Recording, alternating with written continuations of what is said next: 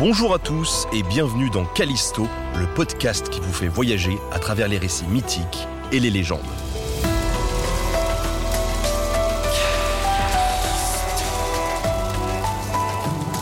Aujourd'hui, l'histoire d'un jeune homme un peu trop ambitieux, Icar.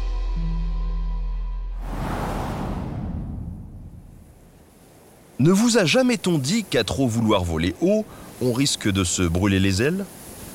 Ce petit adage est une belle référence au mythe d'Icar, une histoire pleine d'enseignements et de sagesse. L'histoire d'Icar est avant tout celle de son père, Dédale, un grand artisan célèbre pour ses œuvres et ses inventions. Son talent sans pareil était connu par tous dans la Grèce antique. Et c'est sûrement sa renommée qui le fera repérer par Pasiphae, la fille d'Hélios et de Persée, l'épouse du roi Minos. Malheureusement, celle-ci était tombée amoureuse d'un taureau blanc. Et le fruit de leur amour donna naissance au Minotaure, une créature à moitié homme, à moitié taureau. Souhaitant se venger et emprisonner cette bête, le roi Minos ordonna à ce qu'il soit caché dans un immense labyrinthe. Et c'est Pasiphae qui recommanda à Minos d'embaucher Dédale pour accomplir ce travail de titan. Dédale construisit alors un enchevêtrement de couloirs et de tunnels immenses, au centre duquel on emprisonna le Minotaure. Pour le nourrir, sept jeunes hommes et sept jeunes femmes furent envoyés chaque année dans le labyrinthe. Bien évidemment, ils n'en ressortaient pas vivants. Un homme vaillant, Thésée, décida de mettre fin à cette pratique barbare et se porta volontaire pour défier le Minotaure et le tuer. Pour l'aider, Ariane, la fille de Minos, follement amoureuse de Thésée, lui confectionna un fil afin qu'il retrouve son chemin dans le labyrinthe.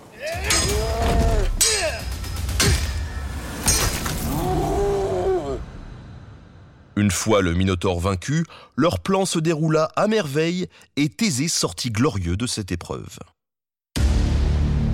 Minos, trahi par sa fille Ariane, devint fou de rage.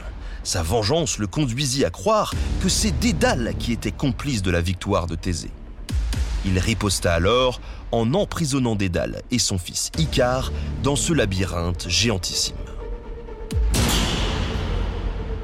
Mais Dédale avait plus d'un tour dans son sac, et son esprit d'inventeur turbina pour trouver une solution. Il réfléchit.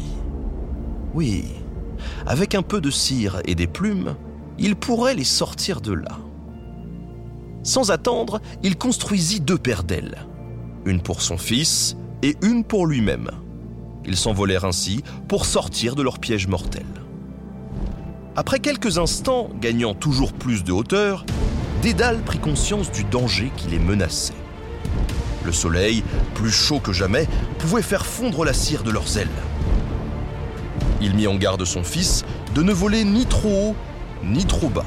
Rester prévoyant et prudent, voilà la clé de la réussite. Malheureusement, Icare était jeune et impétueux, et il n'avait que faire des conseils de son pauvre père. Sa fougue le propulsa vers les hauteurs, toujours plus proche de l'ardent soleil. Pas de doute, la vue était magnifique, et le sentiment de grandeur qu'éprouvait Icare était tel qu'il ne pensait plus à la cire de ses ailes. Se ramollissant progressivement, les attaches finirent par lâcher. Les ailes du pauvre Icare se décomposèrent et il chuta brusquement dans le vide. Sous ses pieds, la mer s'étendait, se rapprochant plus vite qu'un cheval lancé à toute allure.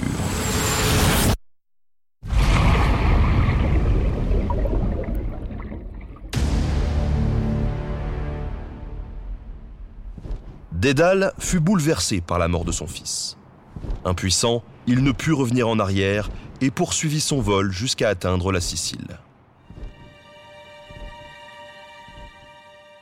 Là-bas, il fut accueilli par le roi Cocalos, qui le soutiendra et lui permettra de continuer à créer des œuvres incroyables comme des machines volantes ou des statues étranges qui semblaient prendre vie.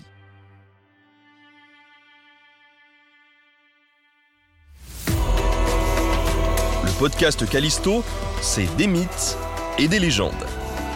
Alors abonne-toi pour ne pas louper les prochains.